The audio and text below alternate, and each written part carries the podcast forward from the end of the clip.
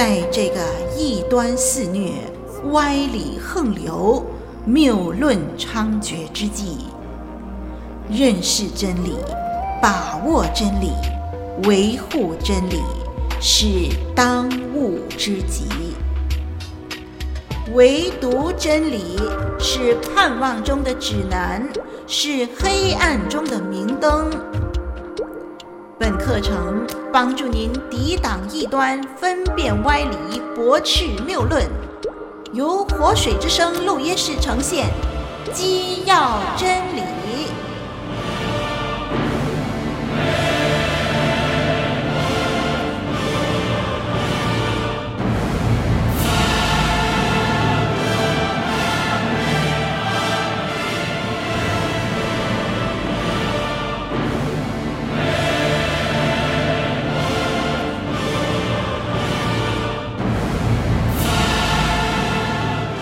亲爱的听众朋友，您好，我是林老师。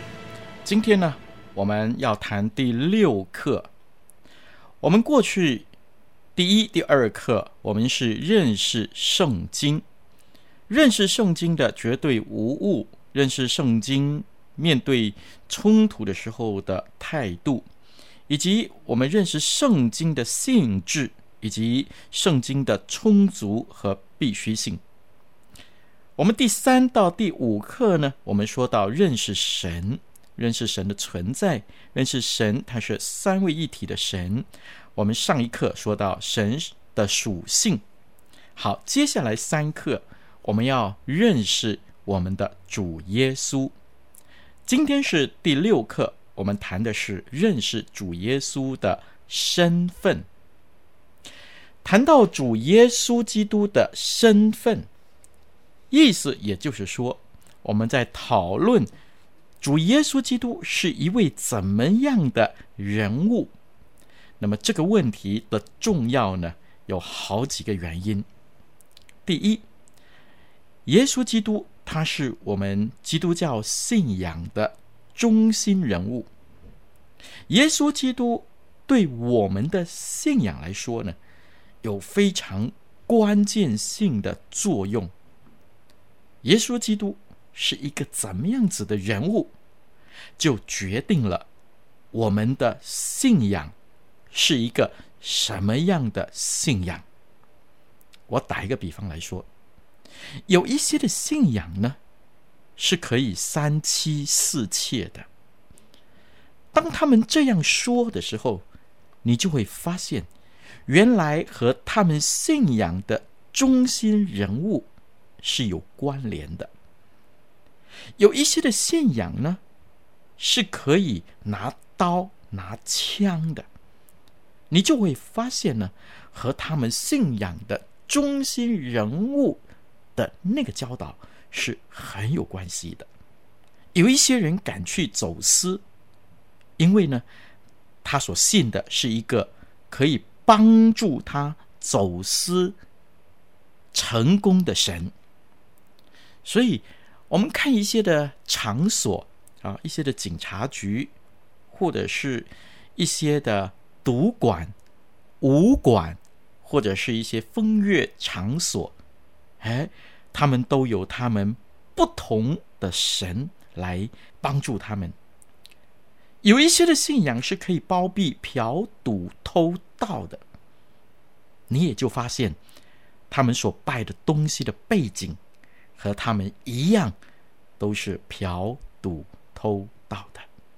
所以，耶稣基督是一个怎么样子的人物，就决定了我们的信仰是一个什么样的信仰。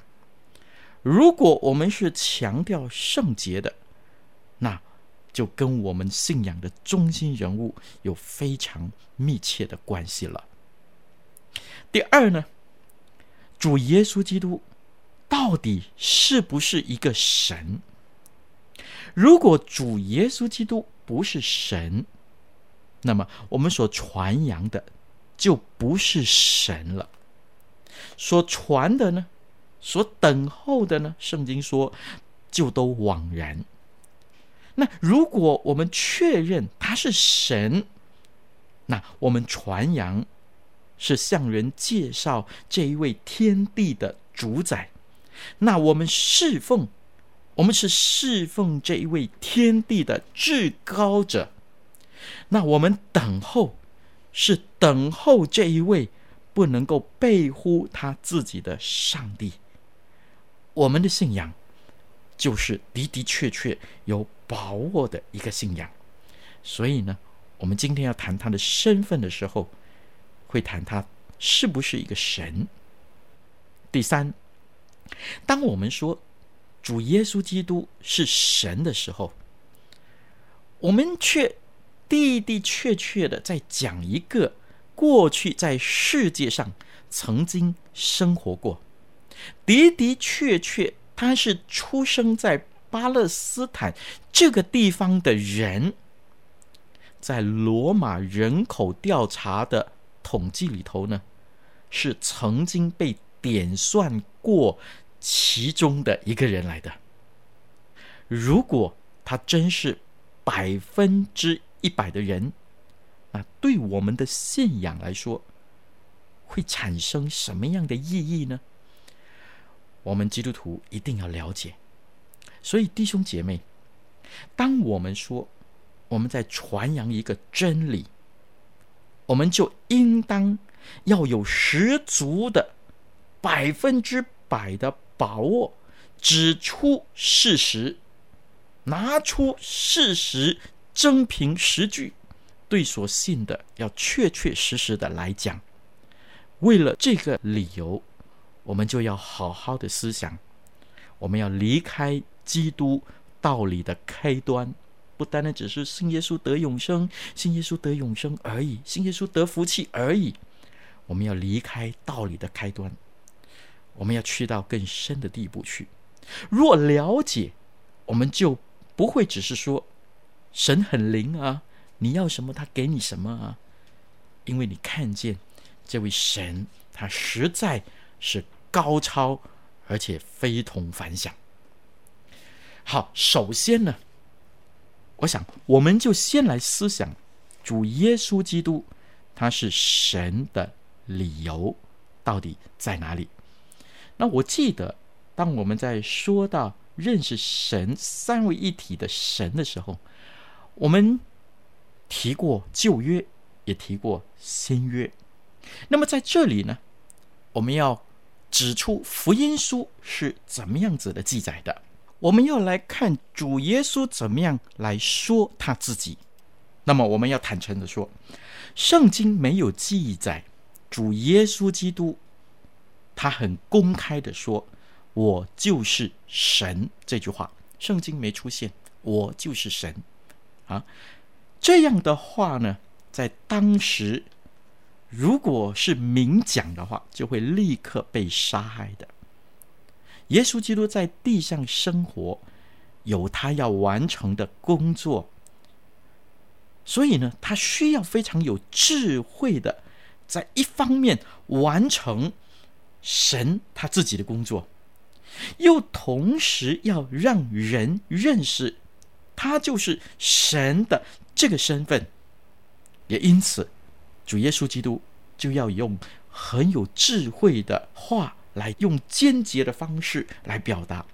那等一下我们会看到，虽然是很间接的来说明，但是却是相当清楚明白的指出，主耶稣基督自己就是神的这个身份。好，我先要看的是。马可福音第二章第五到第十二节。马可福音第二章第五到第十二节，圣经这么说：耶稣见他们的信心，就对瘫子说：“小子，你的罪赦了。”有几个文士坐在那里，心里议论说：“这个人为什么这样说呢？他说僭妄的话了。”除了上帝以外，谁能赦罪呢？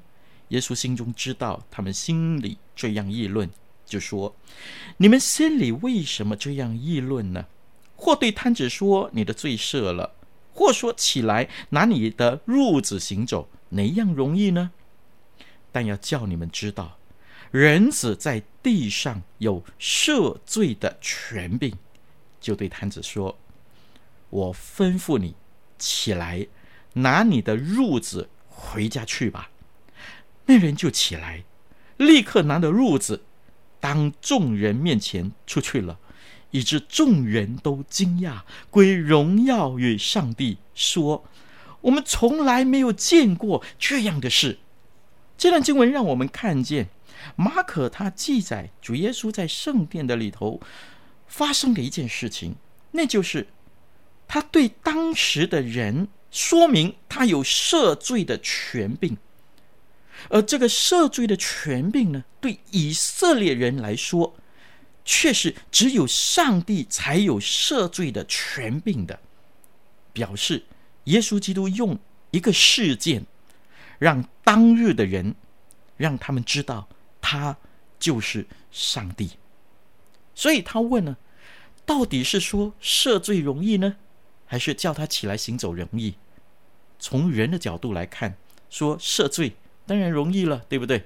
我赦免你的罪，那啊什么都看不见。但是呢，从我们人的角度来说，叫一个人瘸子起来行走，那不是一件容易的事，除了神以外，似乎是不可能办得到的。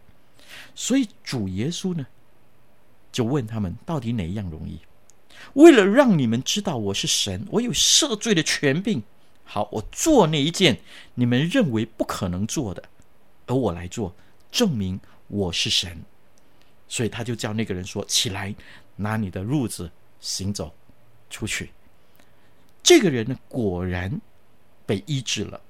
好，在这个地方呢，虽然主耶稣没有说我是神，但是却用了这个神迹说明我就是神。感谢主，这就是主的智慧所在。他必须完成主救赎的工作，他不能够明说，但是却用这个神迹说了同样的一句话。好，接下来让我们再看两处的经文，都记载在马太福音。我们先来看马太福音十三章四十一节的经文。马太福音十三章四十一节的经文，林老师把它读出来。马太福音十三章十四十一节，人子要差遣使者。把一切叫人跌倒的和作恶的，从他国里挑出来。在这里呢，说到人子要怎么样呢？差遣使者。好，我们记得人子要差遣使者，把一切叫人跌倒的、作恶的，从他的国里面给挑出来。啊，好，我们再看马太福音二十五章，二十五章，我们看三十一节，我把它读出来。马太福音二十五章三十一节，当人子在他荣耀里同着众天使降临的时候，要坐在他荣耀的宝座上。这里说到，在末了。主耶稣回来末世的日子，当人子在他的荣耀里同着众天使降临的时候呢，他要怎么样啊？他要坐在他荣耀的宝座上。哇哦！差遣使者就是差遣天使了。天使是在神的手里服侍的灵。是服侍人、服侍神的服侍的灵，所以主耶稣他自己在这里这么说：“我要差遣使者。”其实他正要说的是，他拥有神的权柄，因此他可以差遣使者来办所有的事情。我们还记得。当彼得在克西马尼园，主耶稣被抓的时候，他拿起刀来，削掉了一个士兵的耳朵。主就说：“彼得，彼得，收刀入鞘吧。然后说什么呢？难道我不可以差遣天使来救我吗？可以的，但是主却为了我们的缘故，愿意承担救赎的痛苦。这里也说了同样的话。主耶稣他说他自己拥有神的权柄来的，他能够差遣使者。好，在马太福音二十五章三十一节又说了同样的话。他说：“人子虽然是说人子，但是你发现吗？这位人子他却是统领天使。他虽然自称是人子，但是这个人子。”却是坐在荣耀的宝座上的至高者来的，也就是说，他就是神的本身。可见耶稣基督在圣经的里头啊，虽然他没明说我就是神，不过呢，不断的在流露出他那个神的身份，甚至有一次他自称，约翰福音十章三十节。他在那里说：“我与父原为一。”我想这是最清楚、直截了当的说明我就是神。但是他仍然没有说我就是神。不过他说了：“我与父就是天上的那位创造的父上帝原为一，就是我就是神。”我们记得呢，在那个时候，《约翰福音》十章三十一节。哦，犹太人就拿石头要打死他。为什么这件事情会引起以色列人如此的愤怒？说到要用石头打死他，他只不过说了一句话：“我与父原为一。”你记得吗？当我们说认识神的时候，一神的观念已经在以色列民的心中是一种不可以取代的心智、信仰的信念。所以在这里，当主耶稣说“我与父原为一”的时候，他们立刻要用石头来打死他。这就是和那两个半支派要建筑政坛，以色列人起来要攻打同样的一种的心态。从这种种的迹象来看，我们就发现主耶稣他为了完成救赎的工作，他非常有智慧的，不是直接的了当的说。但是却智慧的来表达，他就是神。好，当我们继续思想主耶稣基督是神的这个理由的时候，我们也可以从门徒称耶稣基督为主的这个含义来着手。主耶稣时代，第一，奴隶呢对主人的称呼就叫做主；第二呢，当旧约。念到耶和华这个上帝的称号的时候，他们就不敢念，所以不敢念怎么办呢？他们就选用了“主”这个字来取代。所以“主”这个字在犹太人当中啊是不能够乱用的，因为是神，是耶和华的同义词。好，这时候我们就看见门徒都多称耶稣基督为。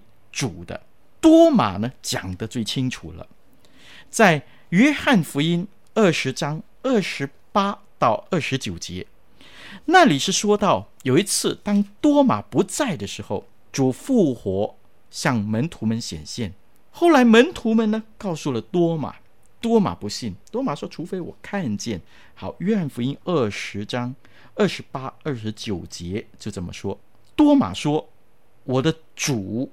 我的上帝。后来主说：“你因看见了我才信，那没看见就信的人有福了。”这段经文相信每一位弟兄姐妹也很熟悉。可见呢，我们发现，在门徒们的心目当中啊，主耶稣基督他是等同如上帝的，所以他说：“你是我的主，我的上帝。”好，我们再进一步来看耶稣基督的门徒们如何。介绍他的主，在以赛亚书八章十三节，在那里说：“要尊万军之耶和华为圣，以他为你们所当怕的，所当畏惧的。”哎，这是旧约的话了。我们看彼得前书三章十四、十五两节怎么说？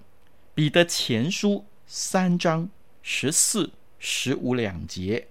好，我把它读出来。彼得前书三章十四、十五两节：你们就是为义受苦，也是有福的。不要怕人的威吓，也不要惊惶，只要心里尊主基督为圣。我们发现了，在旧约的以赛亚书说要尊万军之耶和华为圣。好，来到彼得前书新约圣经的时候，这里说要心里尊主基督为圣。他的这个宣告就是我们的主耶稣基督，他是神。约珥书二章三十一、三十二节，那是旧约的小先知书。约珥书二章三十一、三十二节那里说，要求告耶和华的名，我们能够得救。在罗马书新约圣经的罗马书，他宣告说，要求告主的名，就是主耶稣基督的名，就能够得救。弟兄姐妹，我们再一次看见。从犹太人非常注重教导旧约的这件事情来看，他的门徒们把旧约的万军之耶和华、耶和华的名，以尊主耶稣基督为圣，以及主耶稣基督的名同等奇观。也就是说，门徒们在宣告主耶稣基督就是旧约圣经所预言等候的弥赛亚。他就是那位真神上帝。约翰福音第一章一开始，他就说：“太初有道，道与神同在，道就是神。”你看下去，这个道原来就是指着主耶稣基督来说的。所以也就是说呢，肉身的主耶稣基督。其实就是上帝。好，现在要说的是门徒的宣称为什么那么重要呢？我们刚才说罗马书的作者，我们说彼得，我们说约翰的书信，都是这样的宣告。门徒的宣告为什么那么重要？弟兄姐妹，你会不会宣称你教会的牧师传道是上帝呢？那么林老师啊，在教会的里头和我的弟兄姐妹相处了相当长的一段时间了啊，有一些的教牧在教会的里头与他们的弟兄姐妹相处的时间更长了。那我们会不会和我们那个常常相处的传道人、牧师传道啊，甚至是博士啊，我们会不会感觉到他就是我们的神呢？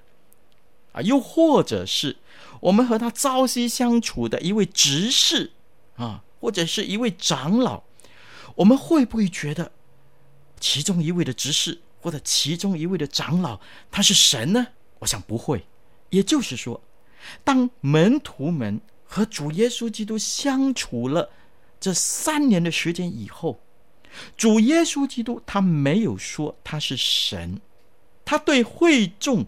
对门徒都没有这样的宣告，但是众门徒们，他们从主耶稣基督他每一天的生活、言谈举止里头，了解了一个事情的真理，那就是主耶稣基督他就是神，主耶稣基督他道成肉身。我想这不是偶然的事情，并且门徒们也这个样子的宣扬。主耶稣基督就是神。有一本书就这样说道：没有人会为了一个谎言赔上他自己宝贵的性命。我们都爱我们自己的生命的，谁不是这样呢？对不对呢？但是当遇到困难，我们看到在初期教会的历史里边，许多的门徒、教父们都遇到。许多的困难，甚至有生命的危险，甚至真的是为主殉道。不要为主殉道的理由，可以很简单的，就是你否认耶稣基督是神就可以的了。但是千千万万的耶稣基督的跟随者，都一而再、再而三的宣告主耶稣基督他是神。没有一个人为了一个谎言会赔上自己的性命，除非那件事情是一个真理，是一个事实。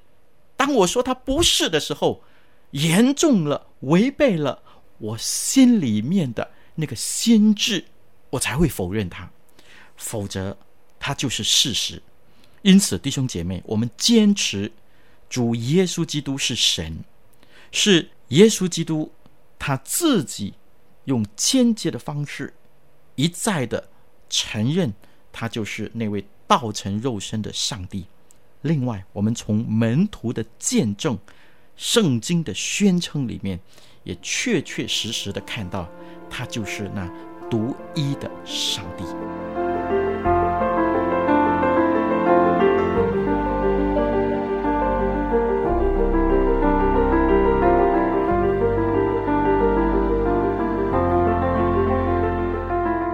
您正在收听的课程是由林老师主讲的《基要真理》，节目中备有讲义及思考题，欢迎下载讲义温习并参与思考作答。我们也乐意为您批阅答案，交流心得。可将来信寄来以下电邮地址：t h u e k 二零零四 at yahoo dot com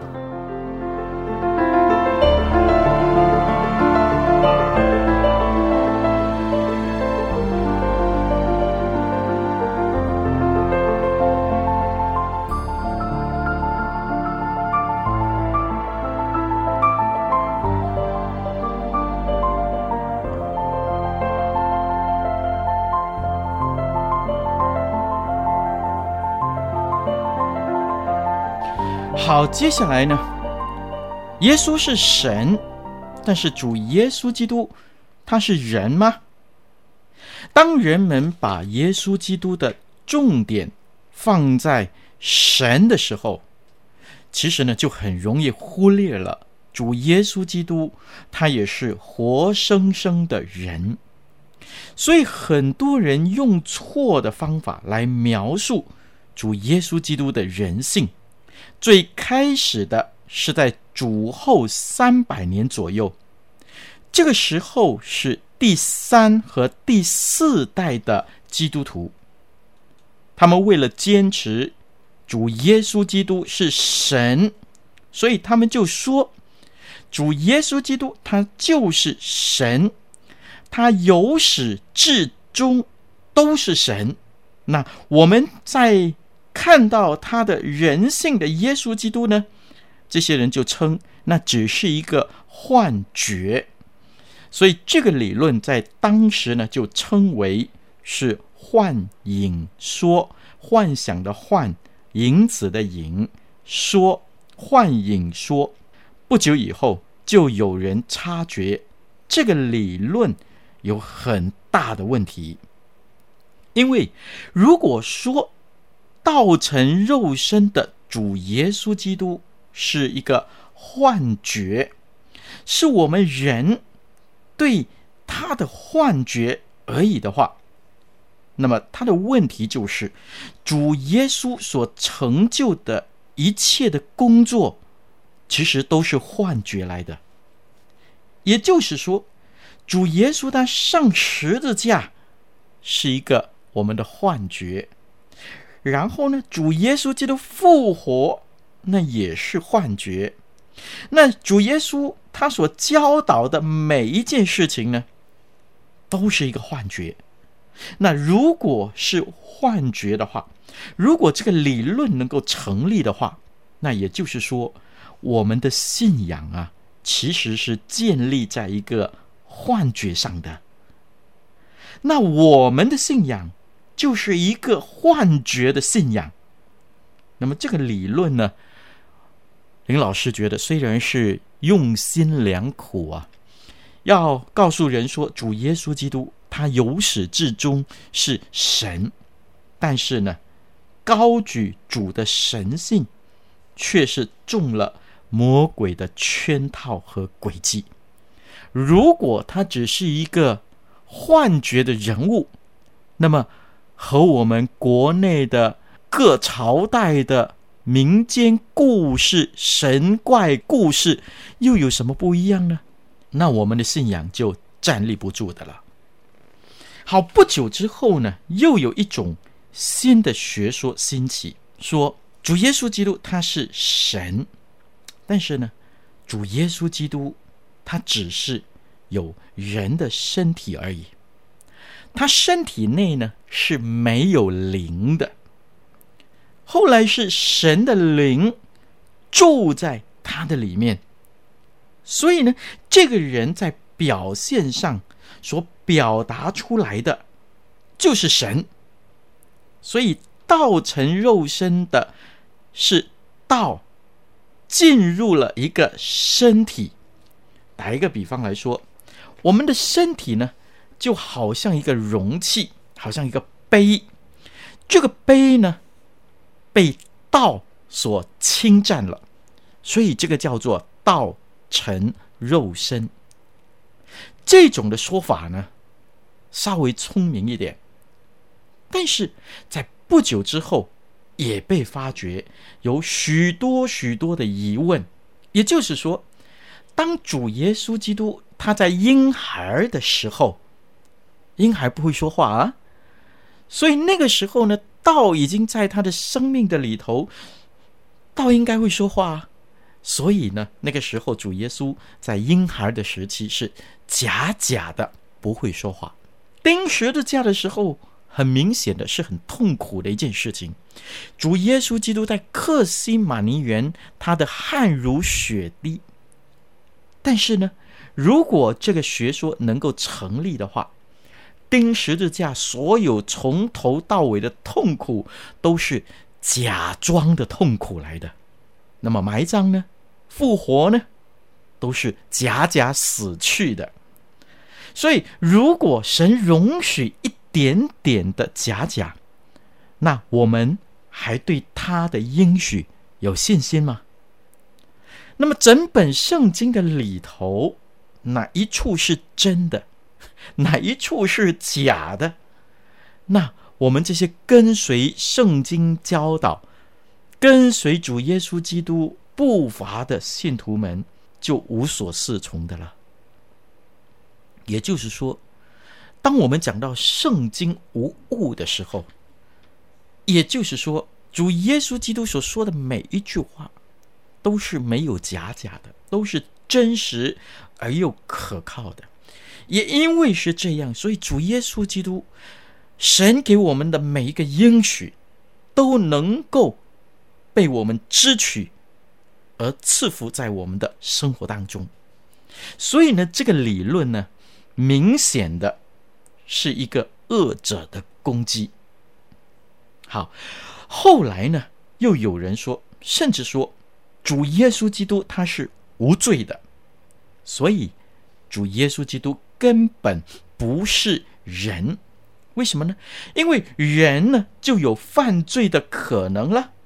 那么亚当在犯罪以前，他是没有犯任何的罪的。但是我们知道亚当呢不是神，可见呢这个论点是不能够成立的。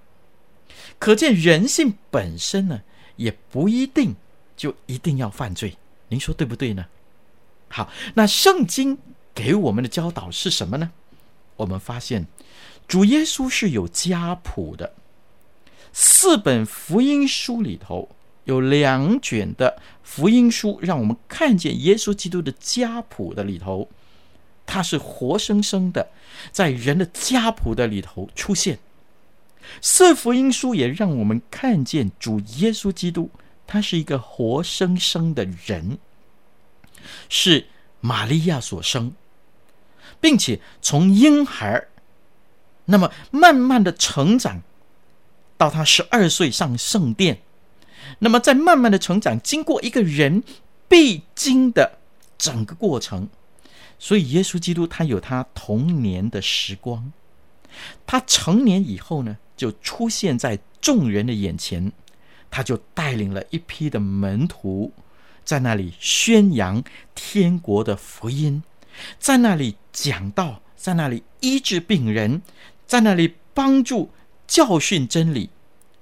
当日的人呢，也真真实实的称他为夫子。圣经给我们看见另外一个简明的图画，那就是主耶稣基督，他是人，他是百分之一百的人，他有肉身的需要，所以呢，他需要吃，他需要喝，他也需要上厕所，他同时也需要睡觉，他有肉身的需要。我们也发现他有心理上的需要。他在克西马尼园，刚才我们说他的汗如雪滴。我们也看见他在克西马尼园的时候，他觉得孤单。他要门徒和他一起的警醒祷告。他有肉身的需要，他有心理的需要，他也有感情的流露。主耶稣基督和你和我。同样的，有感情的因素。当他遇见悲伤的时候，圣经在约翰福音就告诉我们说，耶稣哭了。他看见他至亲的人离开的时候，他感同身受，他与哀哭的人同哭。所以约翰福音说，耶稣哭了。他遇见开心的事情的时候，圣经也记载说。耶稣欢喜快乐，这一切呢，都告诉我们，主耶稣基督他的的确确，他是一个人，因此呢，他有肉身的需要，他有心理的需要，他有感情上流露的这个需要，而这些的需要呢，不是一个幻觉，而是真真实实的。在他的生活的里面，我们可以来看见、来经历的，也不是假假的在做戏，他是百分之百的人。好，我们总结的时候，在圣经的里头，我们就看见耶稣基督他的身份。耶稣基督是百分之百的人，耶稣基督他也是百分之百的神。最后。林老师希望用公元四百五十一年加克敦会议特别提到主耶稣基督的神人二性的宣言，来成为今天课程的结束，被称为是加克敦信经。这乃是根据圣经的教导的正统的基督论内容。这样说。我们跟随圣教父，同心合意，教人宣认同一位子。我们的主耶稣基督是神性完全，人性也完全者。他真是上帝，也真是人，具有理性的灵魂，也具有身体。按神性说，他与父同体；按人性说，他与我们同体。在凡事上与我们一样，只是没有罪。按神性说，在万事之先为父所生；按人性说，为求拯救我们，为玛利亚所生。是同一基督，是子，是主，是独生的，具有二性，不相混乱，不相交换，不能分开，不能离散。二性区别不因联合而消失，二性的特点反得以保存，汇合于一个位格、一个实质之内。而并非分离成为两个位格，却是同一位子，独生子，道上帝，主耶稣基督。正如众先知论到他自始所宣讲的主耶稣基督自己所教训我们的诸圣教父的信经所传给我们的。